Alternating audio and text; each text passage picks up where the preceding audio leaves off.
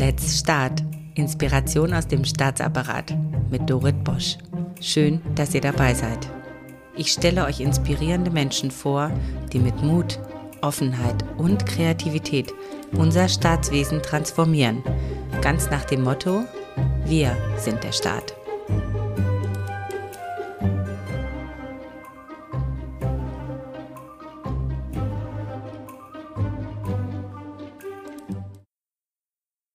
Ich freue mich über meinen heutigen Gast, Oberst im Generalstab Michael Trautermann von der Luftwaffe. Er ist der Leiter des Verbindungskommandos der US Air Force Europe in Rammstein sowie Head of Innovation bei der Aircom. Sein soldatischer Lebenslauf ist gespickt von transatlantischen Erfahrungen, unter anderem als Militärattaché an der deutschen Botschaft in Washington, als Austauschoffizier im Pentagon und nun als Leiter des Verbindungskommandos an der Airbase in Rammstein.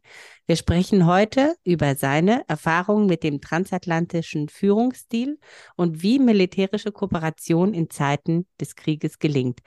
Lieber Herr Trautermann, lieber Michael, ich hatte bereits äh, einige Soldaten hier im Podcast, aber noch keinen von der Luftwaffe. Und ich freue mich wirklich sehr, dass wir heute zusammengekommen sind. Ich bin sehr beeindruckt von Ihren Erfahrungen mit den US-amerikanischen Kollegen und auch neugierig zu erfahren, wie eigentlich transatlantische Kooperation gerade in angespannten Kriegszeiten sich auch konkret gestaltet. Was hat Sie denn dazu motiviert, bei einem Interview bei Let's Start mitzumachen? Wir sind ja auch sehr viele Zivilisten hier. Erstmal äh, guten Abend, liebe Dorit. Äh, ich freue mich auch, äh, hier zu sein. Das ist in der Tat mein erster Podcast. Was hat mich motiviert, äh, dabei zu sein? Als allererstes natürlich, um einen Mangel an diesem Podcast abzustellen. Äh, du hattest noch keinen Luftwaffensoldaten. Äh, es wird höchste Zeit, aber hier gilt besser spät als nie. Wir hatten ja in der Einleitung gehört, dass ich einige für die Luftwaffe oder die Bundeswehr insgesamt ja außergewöhnliche Verwendung in den USA hinter mir habe. Ich habe äh, insgesamt fast neun Jahre in, in Washington DC im Pentagon oder an der Botschaft äh, gearbeitet die Erfahrungen, die ich äh, dort im Laufe der Zeit gemacht habe, sind, glaube ich, wirklich äh, etwas, was äh, teilenswert ist. Vor diesem Hintergrund war ich zwar überrascht, dass, dass du angerufen hast und gefragt hast, ob ich mal einen Podcast machen möchte, aber ich habe wirklich große Lust, so ein wenig über eben meine Erfahrungen ähm, in DC und eben jetzt auch in Rammstein zu berichten.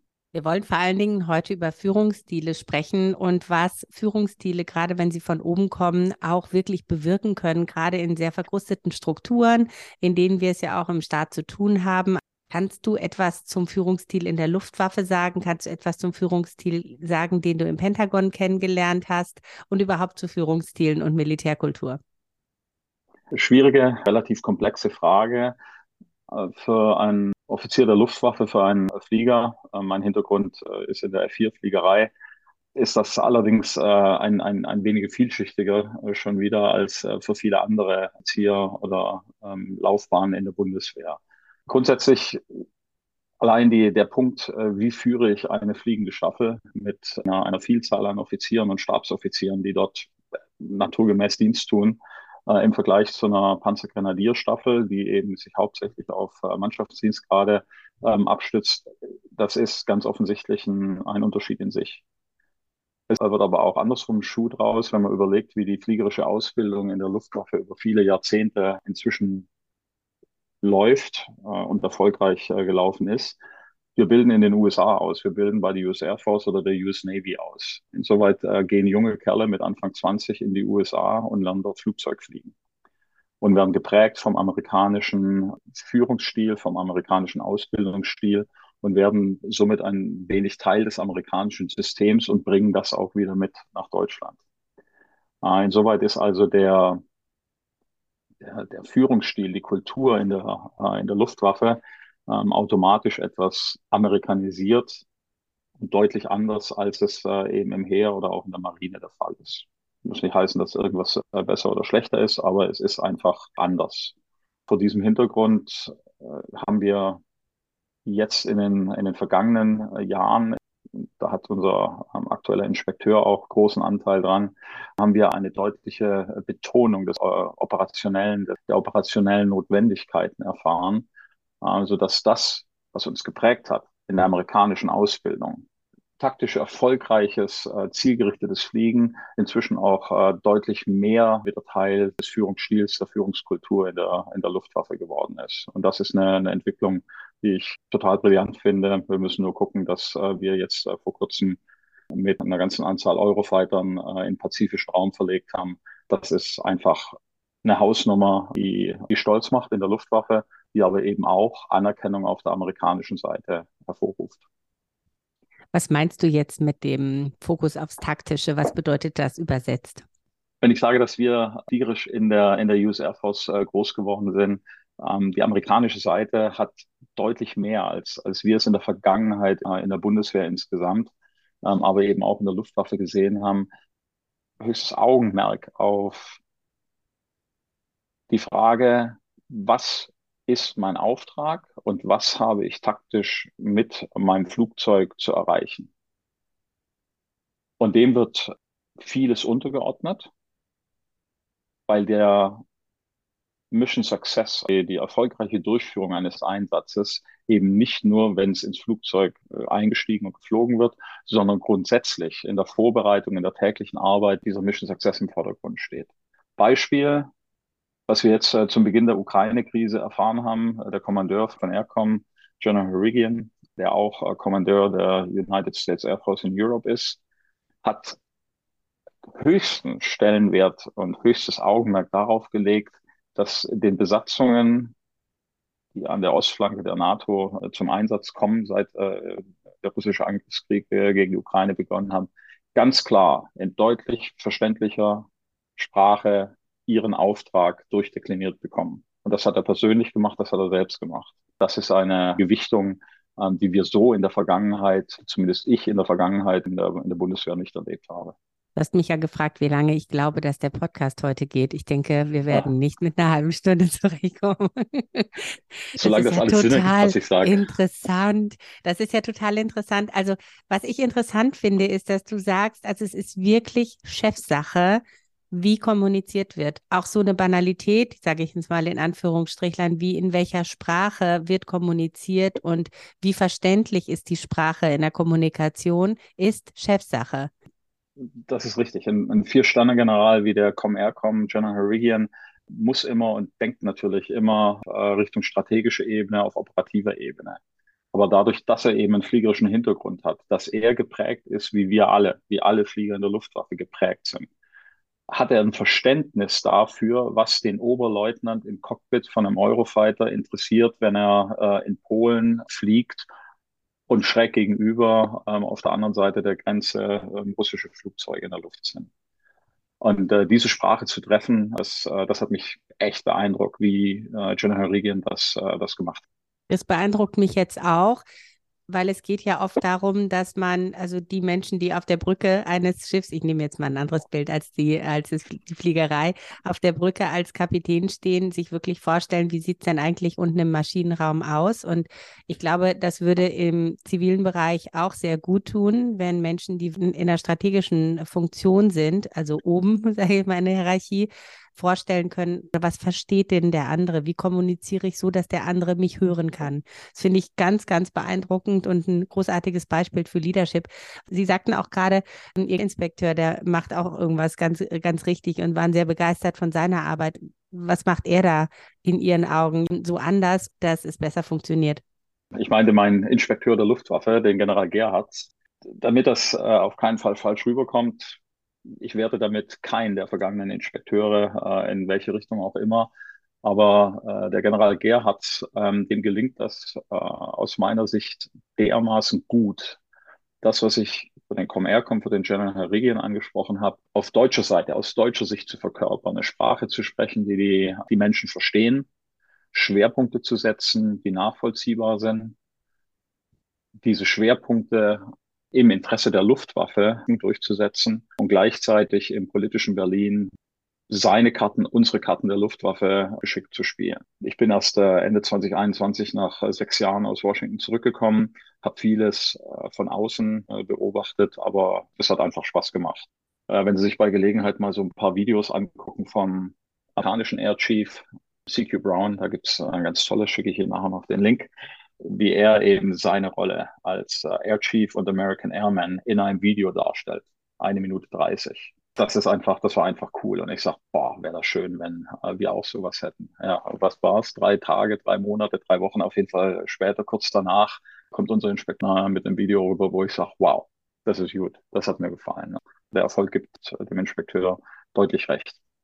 Großartig. Wir sind ja hier in diesem Podcast gerade, weil wir über positive Beispiele für Führungsstile sprechen möchten. Wir möchten auch gerne über Ihren Führungsstil etwas erfahren und vor allen Dingen, welche persönlichen Erfahrungen, also jetzt nicht unbedingt ganz konkret an einem Vorgang, sondern ganz persönliche Erfahrungen haben Sie gemacht, die Ihren Führungsstil geprägt haben? Oder gab es auch Personen, Sie haben ja schon ein paar genannt, die Sie auch sehr geprägt haben, gerade in Ihrer Zeit auch im Pentagon? Erzähle mal jetzt nicht so sehr über meinen Führungsstil, aber was, äh, was mich geprägt hat, äh, sind auf der einen Seite natürlich positive und einige wenige negative Erfahrungen. Das fing in der Grundausbildung an. Äh, Stabsunteroffizier, ich komme noch drauf, wie er mit Nachnamen hieß, war das ein Vorbild, was Ruhe, Gelassenheit, Integrität anging. Toller Typ, fand ich damals, oh, so geht's auch. Ging weiter über meinen Hörsaalleiter an der OSLW, der auch das wieder gespiegelt hat, was ich mir als Offizier vorstelle, was für ein Bild ich hatte. Nachhaltig prägend war, war die fliegerische Ausbildung in der, in der US Air Force. Das hatte ich letztens bei meinem, äh, ich mache in meiner Funktion in, in Rammstein einmal im Jahr äh, etwas größeren Empfang. Da hatte ich es explizit angesprochen, dass die, die US Air Force aus mir gemacht hat, was ich bin die Luftwaffe hat die Grundlage gelegt, aber die anderthalb Jahre fliegerische Ausbildung und dann fliegerische Prägung, die haben einfach das Einstellung, den, den Charakter dermaßen geformt, dass, dass im Endeffekt das äh, aus mir geworden ist, was ich, was ich heute repräsentiere. Und das Ganze natürlich dann über äh, neun Jahre Washington DC nuanciert, am, am allermeisten in meiner letzten Verwendung, wenn Sie als deutscher Austauschoffizier Austauschoffizier, also Deutsche in einem, ähm, in einem amerikanischen Staat, im amerikanischen System zur Tür reinkommen. Und der Referatsleiter sagt ihnen, oh, T-Man, super, dass du da bist. Klasse. Da drüben ist dein Schreibtisch und das ist das Erste, was du jetzt machst. Das ist ein Projekt, das ist 75 Millionen schwer. Und ich schüttel mich einmal und sage, wie bitte jetzt was? Ich, ich konnte, äh, war in dem Moment verantwortlich für ein Projekt über 75 Millionen US-Dollar der erste, dem ich äh, Rede und Antwort dazu stehen musste, war der Viersterner, der of the US Air Force. Äh, dieses Vertrauen in die Fähigkeit von äh, Kameraden, mit solchen, mit solchen Situationen umzugehen, sich reinzufuchsen, das zu unterstützen, das ist eine Sache, die prägend ist, die, einen Eindruck hinterlässt. Denn in Deutschland war ich noch nie so für 75 Millionen Euro verantwortlich. Und zwar aus dem Stand. Ich wollte noch wissen, was macht denn so ein Führungsstil mit dir? Also wenn du merkst, da ist jemand, der vertraut mir, ich habe gleich Zugang zur Vier-Sterner-Ebene. Das ist ja schon eine ganze Menge, gerade wenn man in soldatischen Hierarchien denkt. Ähm, das ist ja schon ein Vorsprung. Wie hast du dich weiterentwickeln können als Soldat nach so einem Stil und, und vor allen Dingen, wie ist es dann, wenn du zurückkommst oder nicht zurückkommst, dann auf andere Führungsstile triffst? Wie gehst denn du dann damit um? Ah, jetzt, wo du sagst, merke ich, dass das alles ein bisschen abgehoben geklungen hat, dass man dann nur dem Viersterner sofort verantwortlich ist. Ich komme vom Dorf. Das sind so ein paar Sachen, die man, äh, glaube ich, äh, nie vergessen sollte. Äh, was hat einem die Frau Mama und die Oma beigebracht? Junge tu dies und Junge tu jenes nicht. Ich, ich glaube, das ist ganz wichtig. Und wenn wir über, ähm, über so eine Erfahrung wie im Pentagon reden, dass, dass man eben plötzlich in Verantwortung gestellt wird, Verantwortung für eben so eine Menge Geld gestellt wird, da macht er ne, einen das auf der einen Seite natürlich stolz, aber sollte da die Bodenhaftung nicht verlieren. Und äh, der Umstand, dass man, wenn man eine Entscheidung braucht, einmal einen Gang runter direkt zum Viersterner läuft und sagt, hm, ich bräuchte mal einen Termin und können wir mal darüber reden. Das erleichtert die Arbeit ungemein, denn vier Sterne stechen, auch im amerikanischen System mit drei Sternen, zwei Sterne und ein Stern, das ist total super. Ähm, aber auch mit der Karte muss man vorsichtig äh, an den Start gehen. Wenn ich die ganze Zeit nur mein Vice Chief in Anführungsstrichen äh, ziehe, dann wird äh, das Schwert irgendwann mal stumpf. Insoweit ist es immer noch eine Menge Arbeit, äh, denke ich, und eine Menge Ruhe und Gelassenheit, die man mitbringen sollte. Ähm, es macht aber Spaß, wenn man eben die, die Trumpfkarte ziehen muss und die dann in, in der Hinterhand hat und sagen kann, okay, und jetzt äh, fragen wir mal einen Weiß Chief und der sagt, jo, genau so machen wir das. Das hilft ungemein. Was mache ich, wenn ich in Deutschland andere Führungsstile treffe? Bei denen, wo ich noch etwas einwirken kann, also Soldaten, die mir möglicherweise unterstellt sind oder die zumindest auf mein Rat hören, da kann man vielleicht mal ähm, einen Hinweis geben, dass das jetzt vielleicht nicht eins mit Stern war. Ähm, aber im Wesentlichen sollte man sich, glaube ich, im Klaren darüber sein, dass, ähm, dass man selbst äh, fehlbar ist. Zunächst mal, selbst bei schlechten Beispielen, die man wahrnimmt, denke ich, dass äh, das Gute im Menschen, auf das Gute im Menschen vertrauen und äh, hier nicht sofort auf, auf Konfrontationskurs gehen.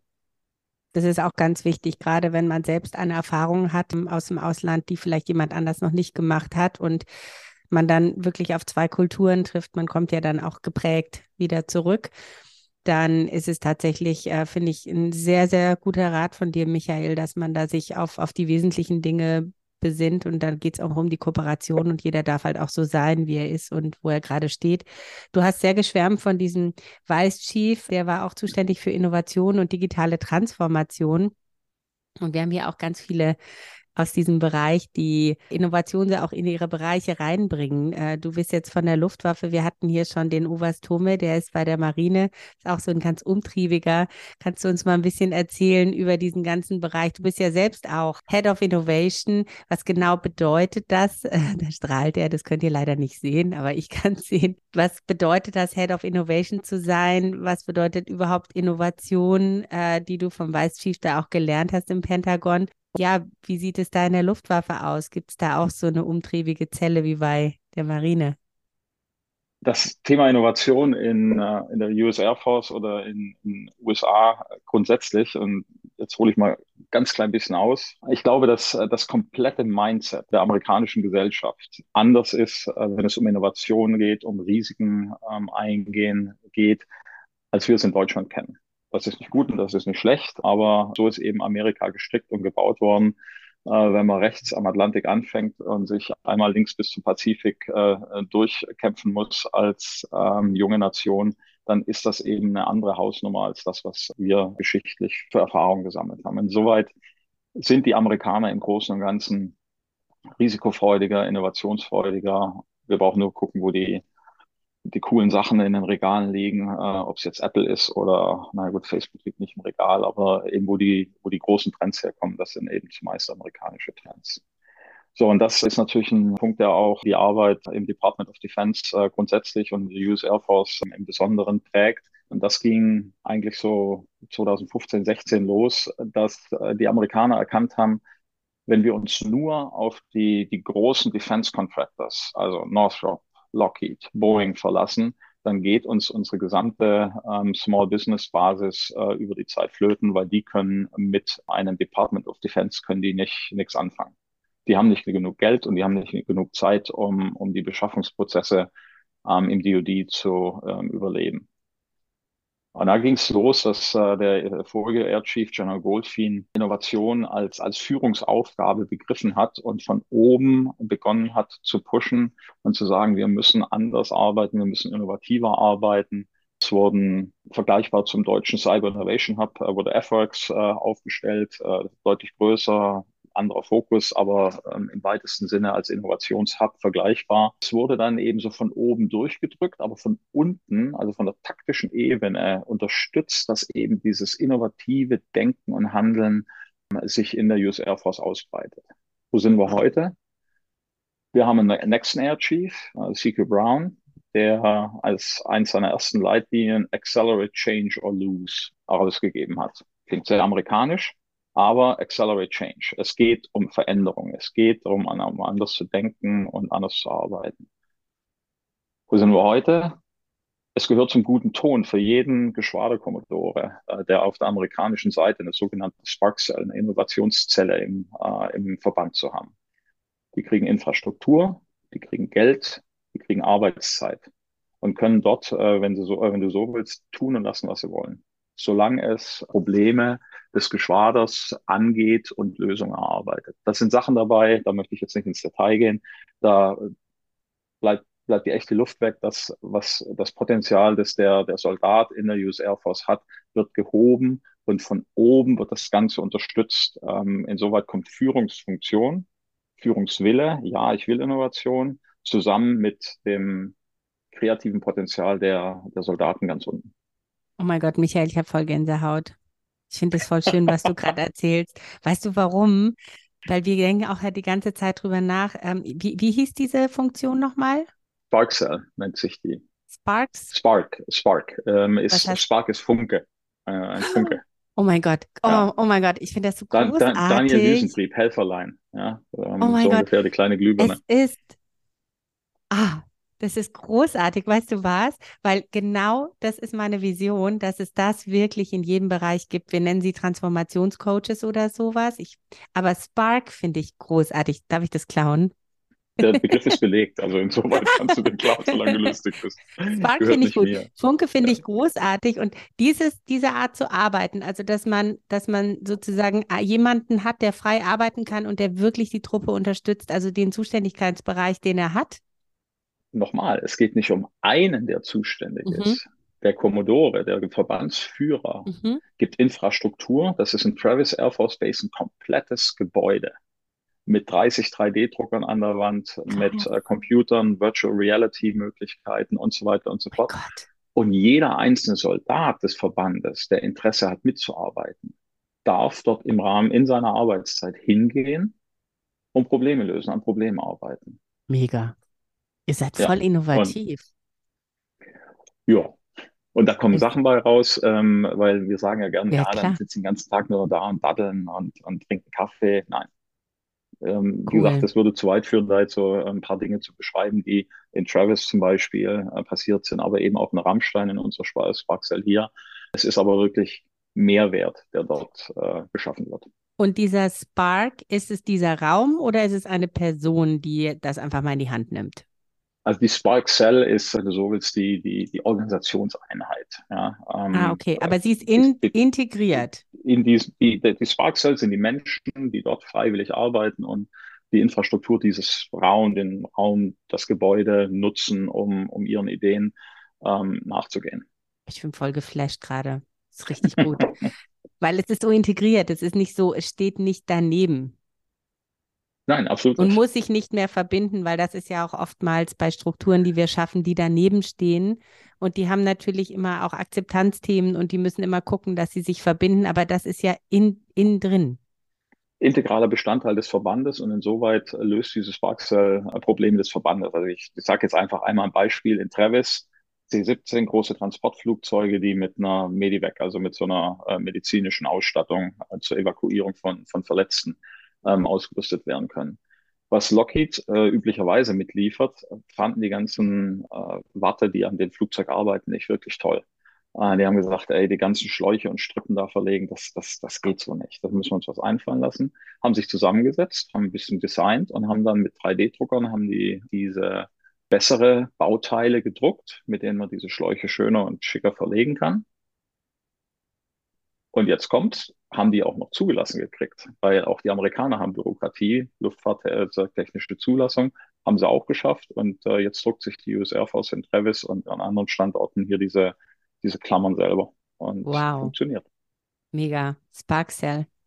Ich bin gerade voll inspiriert. Eigentlich habe ich diesen Podcast, damit andere mich inspirieren. Ich finde das immer so großartig. Ja, äh, danke, vielen Dank, Michael, dass du das mit mir geteilt hast.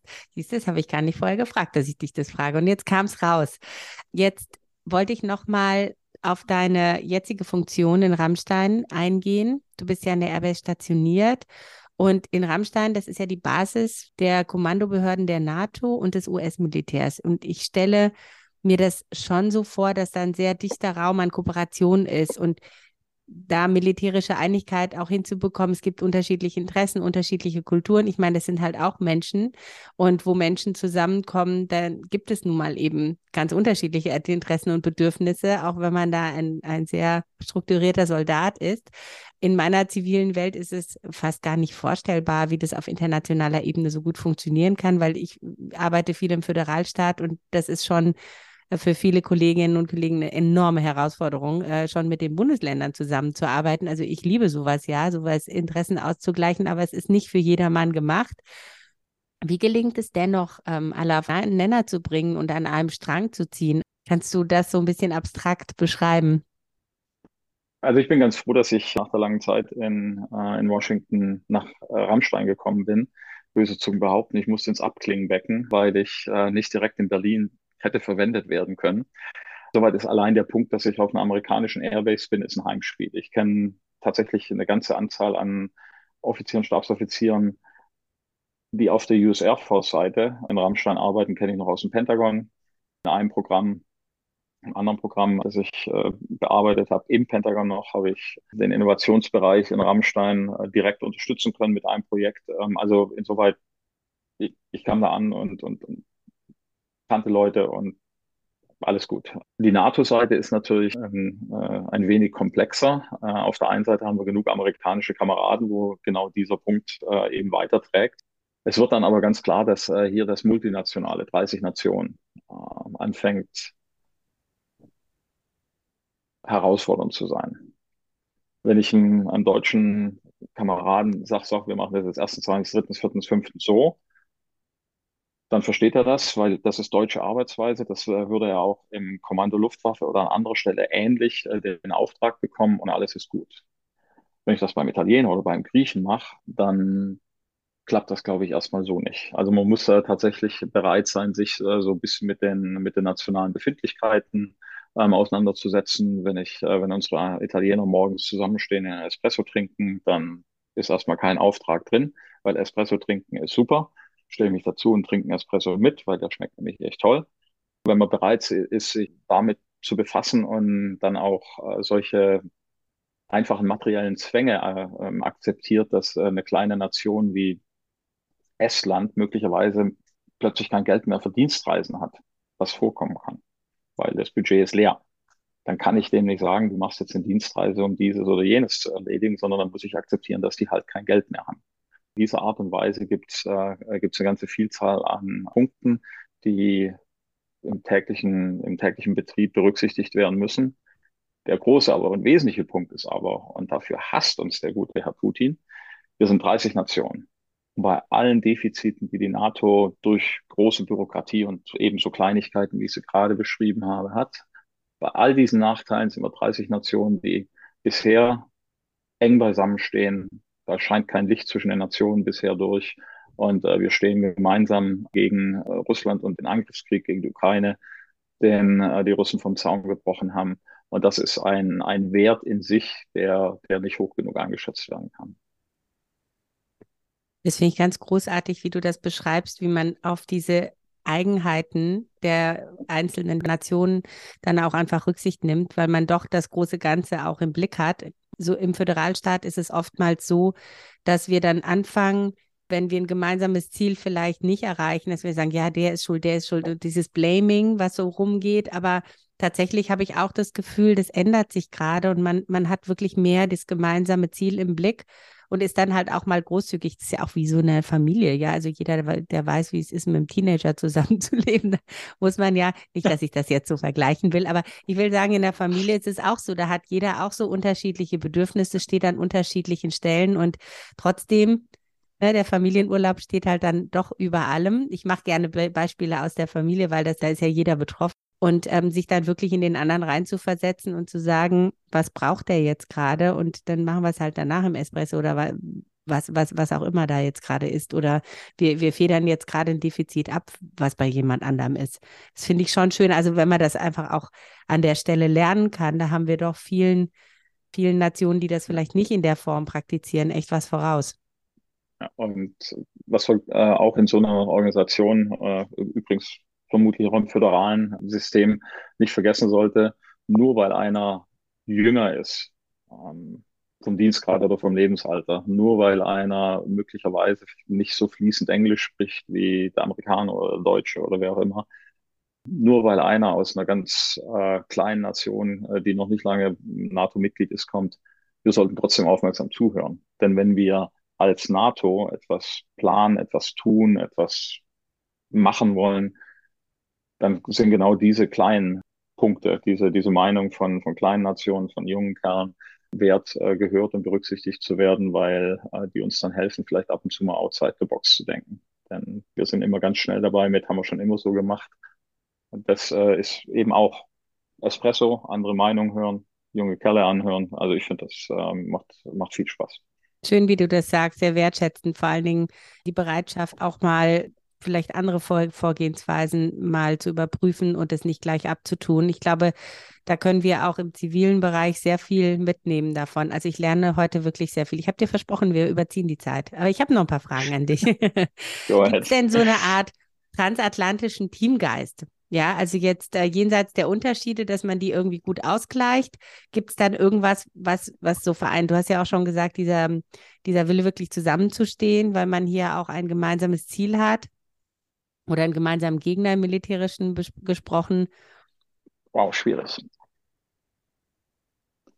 Im Kalten Krieg hat das, ähm, hat das gut funktioniert. Landkarte war einfach sortiert, rechts rot, links blau. Insoweit war, obwohl wir natürlich offiziell kein Feindbild hatten, war klar, gegen wen sich unsere Verteidigungsbemühungen in der NATO gerichtet haben. Das war jetzt über, über viele, viele Jahre, seit 1990, äh, natürlich in den Hintergrund getreten. Ähm, Auslandseinsätze in Afghanistan oder äh, in, in, in anderen Bereichen äh, gehorchten halt einer, einer anderen Logik als äh, das, was wir in einem Kalten Krieg kennengelernt haben. Was mir aber in meiner gesamten Zeit im Pentagon und auch an der Botschaft in Washington aufgefallen ist, die Amerikaner haben, ich nenne es mal die taktische Ebene ähm, in Deutschland. Das, die Panzergrenadierkompanie, die Fregatte, die Teil eines, eines Einsatzes war, die deutsche Staffel ähm, Eurofighter, die irgendwo mitgeflogen ist.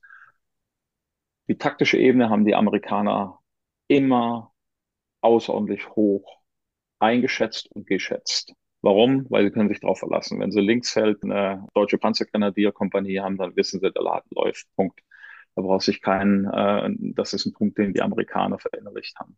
Wenn es ab und zu mal zu Hüsteleien ansetzender Missstimmung oder Verstimmung kam, dann waren das nie solche Fragen, die sich ähm, auf die auf die taktische, auf die Durchführungsebene bezogen haben. Ganz klar, das sind das sind Dinge, die auf der auf der politischen Ebene sich abspielen und möglicherweise da Meinungsverschiedenheiten haben. Also ich hatte hin und wieder Situationen, wo ich im Büro saß im Pentagon und Leute kamen und dann haben mich gefragt, ey, Teamman, was ist es denn jetzt schon wieder? Ja, also Verstimmung mit äh, Entscheidungen, die eben in Amerika nicht, nicht richtig einsortiert werden konnten. Wohl begründet, aber eben nicht richtig einsortiert werden konnten. Äh, was wir jetzt eben seit, seit Februar wieder haben, die, das gemeinschaftliche Verständnis, ähm, dass äh, viele Dinge, über die wir in der Vergangenheit äh, geträumt haben und vielleicht ein bisschen arg optimistisch waren, ähm, dass wir die getrost ad acta legen können. Bis auf weiteres äh, werden wir uns mit Russland, und ich möchte es nicht als Feindbild bezeichnen, aber als, als Bedrohung. Es ist eine konkrete und klare Bedrohung, ein, eine Nation, die im 21. Jahrhundert anfängt, mit Gewalt Grenzen zu verschieben, äh, entlang von hanebüchenden Begründungen versucht, sich zu rechtfertigen. Gibt es kein Vertun. Wir haben ein, eine gemeinsame Bedrohung, gegen die, äh, gegen die wir uns wappnen müssen. Ich glaube, das tut auch dem, dem transatlantischen Verhältnis auf allen Ebenen gut. Denn was ich vorhin gesagt habe, Eurofighter in Pazifik, Doppeldaumen aus Amerika, sowas kommt gut an. Äh, das setzt sich eben in, in den Bereichen fort, wo wir jetzt äh, sehen, dass, dass wir auch eine Neuausrichtung in der Bundeswehr äh, haben. Also hier kriege ich deutlich positives Feedback von äh, meinen Gesprächspartnern in Rottenstein.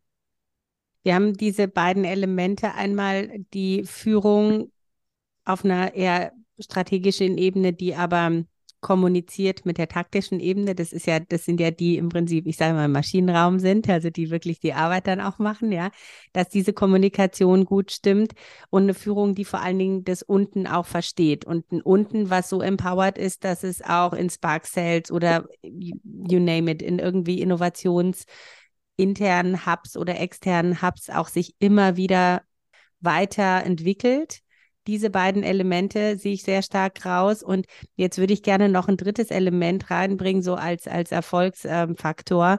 Wie geht denn eigentlich Soldatentum mit Verwaltung um? Das ist ja nochmal eine ganz andere Kultur. Wir haben ja hier viele Zuhörende aus der Verwaltung und ihr braucht ja auch eine Verwaltung. Also ihr sitzt ja nicht den ganzen Tag im Flugzeug, ähm, sondern ihr habt ja vielleicht auch Leute, die euch dabei unterstützen oder ihr selber müsst auch teilweise Listen führen oder lauter Sachen machen, die jetzt nicht so fliegerisch sind.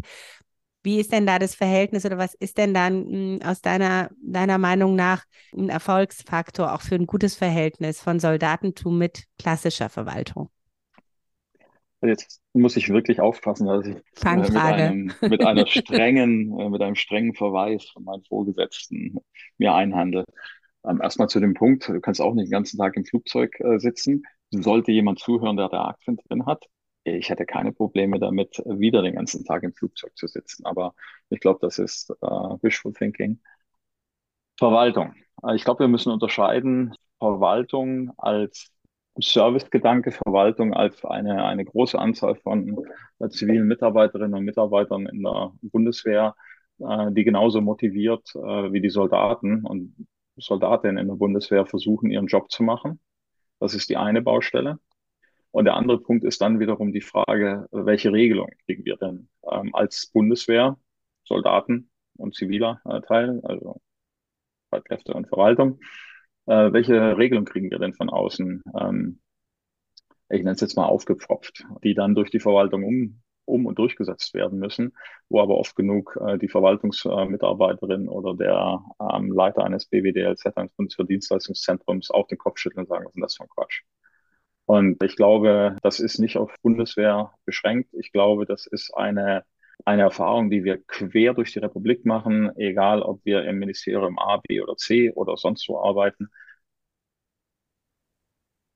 Der Versuch mit äh, maximal dichten Regelungen wirklich jeden Zufall und jede Ungerechtigkeit und jedes, jeden Mangel im Verwaltungshandel auszuschließen, ähm, ist zum Scheitern verurteilt und führt am Ende dazu, dass, äh, dass das ganze System äh, träge, immobil und einfach nicht mehr zweckmäßig ist. Und wenn ich an Dinge ähm, denke, die sicherlich gut gemeint waren, Soldatenarbeitszeitverordnung, ähm, aber eben den Vorgesetzten in den Verbänden und auch den Soldatinnen und Soldaten ähm, eine, eine Menge an, an Bürokratie mit in den Tag hineingeben, dann ist eben der Effekt äh, derjenige, dass äh, eine ganze Menge Arbeit äh, gemacht wird, um dieser Bürokratie zu dienen und äh, nicht in erster Linie, um dem Soldaten zu dienen. Und äh, wie gesagt, die Beispiele, da können wir jetzt äh, sicherlich lange suchen, aber äh, ich glaube, die Verwaltung an sich, und ich spreche da auch und ganz besonders für meine Verwaltung in Rammstein, top. Wenn man sich hinsetzt und Kaffee trinkt oder ab und zu mal ein paar Donuts mitbringt und, und sich über ähm, eine Frage unterhält und äh, guckt, wie können wir da eine Lösung finden, ist alles kein Problem wenn man natürlich die ganze Zeit nur auf dem Dienstweg und äh, in Buch A steht dieses und in Buch B steht auch, dass sie das mal so machen müssen, wenn wir uns auf den, äh, auf die Ebene begeben, dann, dann, dann klappt das natürlich nicht. Ja, vielen Dank für das gute Beispiel. Ich denke, das ist jetzt nicht nur bei der Luftwaffe so, dass wir sehr stark beherrscht werden von bürokratischen Strukturen, die uns eigentlich auch ein bisschen daran hindern, unsere eigentliche Arbeit zu machen ich hatte ja schon erzählt, ich hatte hier schon im Podcast den ähm, Johannes Tome von der, von der Marine und der hat so ein bisschen erzählt, der hat dann Pillen verteilt. Ich weiß nicht, ob du das weißt, gegen Bürokratismus. und hat kleine Inspiration.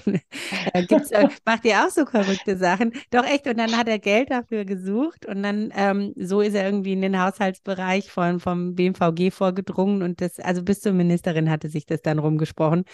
Habt ihr auch so eine umtriebige Zelle, äh, die einfach dem Bürokratismus mal den Kampf angesagt hat und gesagt hat, nee, wir müssen jetzt hier eigentlich wirklich mal ein bisschen ausmisten. In den wenigen Nischen, wo Dienststellenleiter ähm, zum Beispiel in Rammstein ähm, zusammen mit ähm, Leiter Stabsgruppe, der Chefin im Spieß, Gestaltungsspielraum hat, da machen wir das ganz bestimmt. Aber ich muss echt gestehen, dass äh, das eine Jahr, seit ich äh, hier in Rammstein bin, mit Ukraine und allem, was damit zusammenhängt, dermaßen äh, schwungvoll war, äh, dass äh, ich mir bisher an der Stelle noch keine Spielwiese gesucht habe. Was könnte ich denn jetzt äh, in der Verwaltung ändern? Ähm, das verschieben wir mal auf äh, ruhigere Zeiten, wenn sie dann nächstes Jahr vielleicht kommen. Aber wir versuchen eben im Rahmen, den wir haben, uns so gut äh, mit der Verwaltung zu schütteln, wie es geht und äh, versuchen es eben äh, den, den Unbill von, äh, von den Soldatinnen und Soldaten, von den ähm, Damen und Herren in der Verwaltung wegzuhalten. Und das klappt, glaube ich, ganz gut. Ja, oder andersherum. Ich glaube, in Krisenzeiten wächst ja auch das Verständnis füreinander, dass man vielleicht auch wirklich pragmatischere Ansätze wählt. Naja, Soldatenarbeitszeitverordnung ist ja genau so ein Beispiel, was jetzt nicht durch meine, in Anführungsstrichen, Verwaltung zu vertreten ist. Aber Soldatenarbeitszeitverordnung ist gerade so ein klassisches Beispiel in Krisenzeiten stellen wir fest, dass Friedensregelungen aus Friedenszeiten einfach nicht passen. Ja, das stimmt Situation, allerdings. Ja. Und sich da äh, aus der Nummer, aus, aus dieser, aus dieser Zwickmühle rauszumanövrieren. Ähm, vielen Dank an meine, meine Vorgesetzte Dienststelle, das Zentrum Luftoperationen. Wir sind da wirklich extrem kreativ und es sieht aus, als ob wir eine Lösung finden für einige Probleme, die sich da ergeben.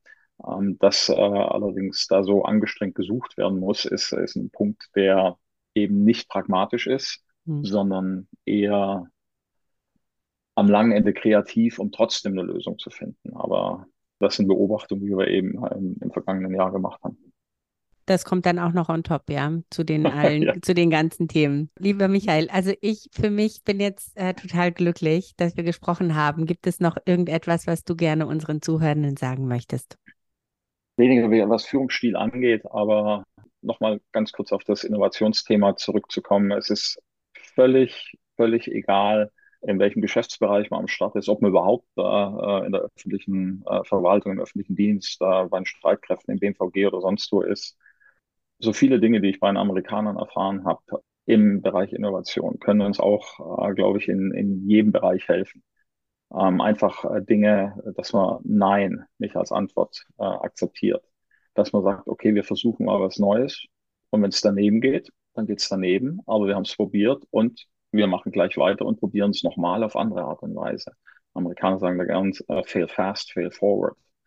Ähm, solche Dinge, dass, äh, dass wir eben nicht immer warten, äh, wie es in Deutschland äh, nicht ganz unüblich ist, dass, dass von irgendwo eine Lösung und eine Regel oder irgendwas präsentiert wird, was meine Probleme löst, sondern dass ich äh, versuche, in dem Rahmen, der sich äh, mir eröffnet, äh, Probleme selbstständig ähm, anzugehen und eben im Sinne von Innovation raus aus der Box ähm, und sich das ganze Thema von außen angucken und sagen, hey, versuchen wir es doch mal anders. Meine Erfahrung ist, am Anfang ist es schwierig. Äh, man kriegt die ganze Zeit nur gesagt, warum das alles nicht geht. Aber was ich auch feststelle, die Anzahl der Menschen, die sich mit mir und mit denen ich mich unterhalte, zu diesem Thema Innovation werden immer mehr. Das ist so ein gutes Geschwür, das sich ausbreitet und am langen Ende mit Sicherheit nicht zu stoppen ist, denn es gibt viel zu viel motivierte und smarte und äh, schlaue Menschen, ähm, die was anderes und besser machen wollen. Und ich bin zuversichtlich, dass, dass das was wird. Und jeder, der mitmacht und sich da einklingt, äh, ist äh, eine große Hilfe, um am langen Ende eben tatsächlich besser dazustehen. Und stell dir vor, fast 10.000 hören uns zu. So viele Echt? sind wir schon. Ja. Rock'n'Roll. Das war ganz, ganz toll. Vielen, vielen Dank, lieber Michael. Ich habe es enorm genossen, mit dir zu sprechen. Sehr gern geschehen. Und das war es bei Let's Start, Inspiration aus dem Staatsapparat mit Dorit Bosch. Schreibt mir gerne und abonniert diesen Kanal, damit ihr keine Folge verpasst. Let's Start. Viel Spaß bei der Umsetzung.